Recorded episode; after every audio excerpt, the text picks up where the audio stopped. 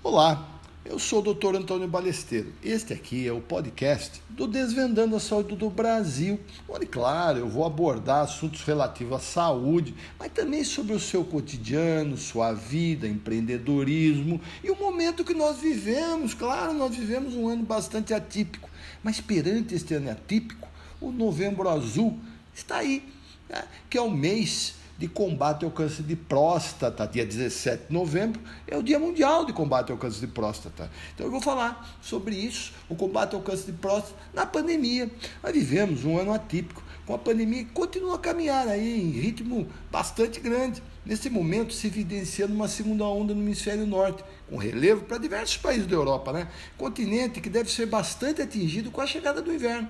O mundo contabiliza mais de 50 milhões de contaminados, gente, e mais de 1,2 milhões de mortes. No Brasil, olha, o Brasil é o terceiro país em contaminados no mundo, perde só para a Índia e os Estados Unidos. Estados Unidos vai um parênteses, hein? Estados Unidos é uma onda intermitente, ainda está na primeira onda, mais avassaladora, é, cresce a cada dia o número de casos de óbitos, até porque fez um enfrentamento baseado no, no, no, no negacionismo, é, com um discurso radical, priorizando a parte econômica em detrimento da área da saúde. Não é de, de, de surpreender que esteja como está. E o Brasil? O Brasil será que não fez algo similar?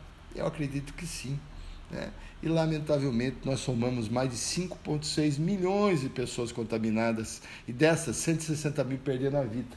Olha, estamos é, uma, uma, uma fase de desaceleração de casos e de óbitos, mas já começando a crescer. Por exemplo, em Santa Catarina, onde resido, está começando a crescer, até porque as pessoas estão vindo muito para cá, as pessoas estão ávidas de passear, de procurar seus, os seus. se divertir um pouco, né? E, mas não têm cuidados, não usam a máscara, não fazem cuidados. É uma situação muito preocupante e que está sendo direcionada por uma falta de direcionamento do governo federal que nega, é, menospreza, lamentavelmente, inclusive as vítimas. Isso é muito triste. Olha, somado a este quadro sanitário preocupante, ainda em curso, uma crise econômica sem precedentes, caminha onda paralela, gente. A despeito disso, outras doenças não deixaram de existir. Ao contrário, hein? preocupa o fato da desassistência em curso, com cirurgias eletivas desmarcadas por meses e exames preventivos ou de diagnósticos adiados. Segundo pesquisa da Sociedade Brasileira de Urologia, a SBU, houve uma redução de mais de 50% das cirurgias urológicas eletivas e de 25% das cirurgias de emergência. Outra pesquisa da farmacêutica Janssen identifica uma queda de 70% das cirurgias oncológicas e de até 90% das análises de biópsia, estimando que mais de 50 mil brasileiros deixaram de ter acesso ao diagnóstico de câncer. Estes indicadores sinalizam uma onda sanitária municiada por outras doenças, pessoal, que está sendo germinada, precisa ser dimensionada e enfrentada. Se será, cobrarei para que seja, mas me preocupo pelo momento sanitário e direcionamento do Ministério da Saúde e governo federal nesse momento. Reitero, que eu já falei antes. Perante este quadro complexo, entramos no Novembro Azul, movimento desenvolvido neste mês no, no, Brasil, que é espelho de campanhas similares mundo afora, alusivo ao Dia Mundial de Combate ao Câncer de Próstata, é celebrado ali em 17 de novembro.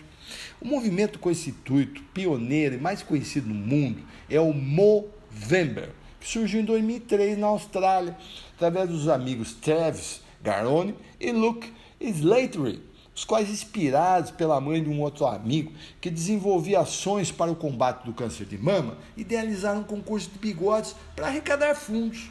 Esta ação repercutiu e multiplicou ao ponto de criar a Fundação Movember, com todos os recursos arrecadados das ações, agora bem mais articuladas, hein? sendo destinados ao combate do câncer de próstata. O Movember foi institucionalizado na Austrália e se disseminou por diversos países, dando origem a outros movimentos como o No Shave November. No Brasil, a Sociedade Brasileira de Urologia iniciou em 2004 ações de esclarecimento sobre o câncer de próstata no mês de novembro. E em 2011, o Instituto Lado a Lado pela Vida lançou a campanha Novembro Azul.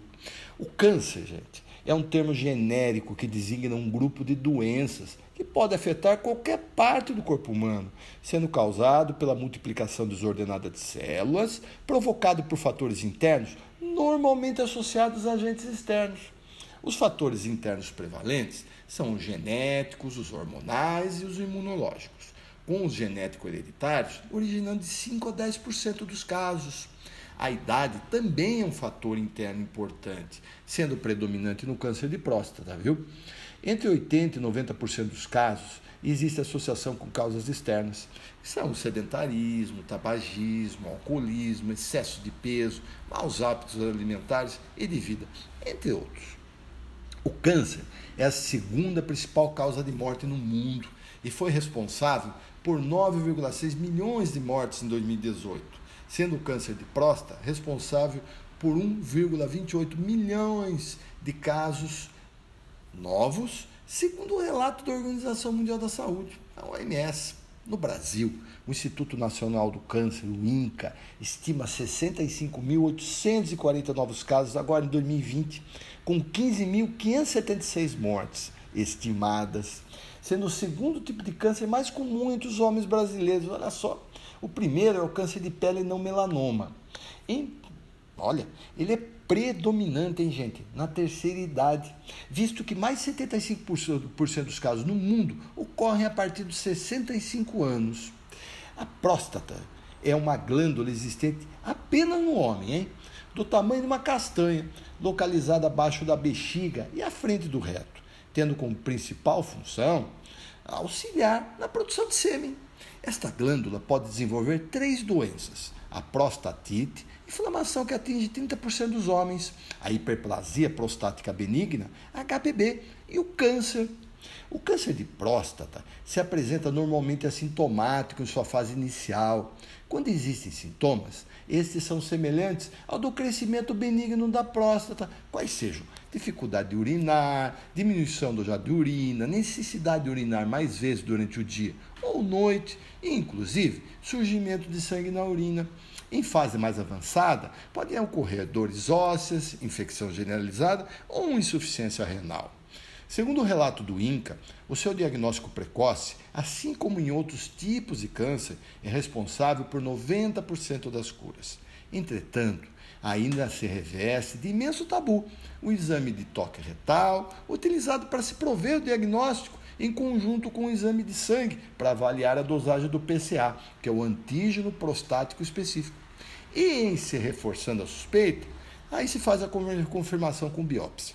O diagnóstico pode ainda ser fechado com a utilização de exames complementares de imagem. Olha só, desde 2009, através da portaria número 1994, o Ministério da Saúde instituiu, no âmbito do Sistema Único de Saúde, a Política Nacional da Atenção Integral à Saúde do Homem.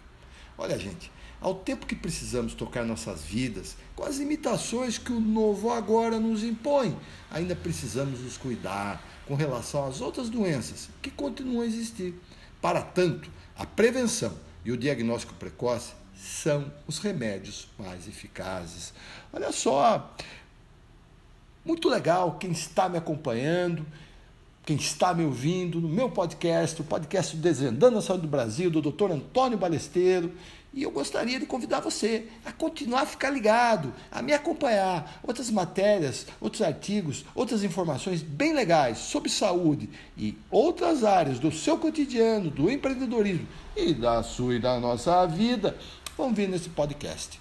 Muito obrigado e vem comigo.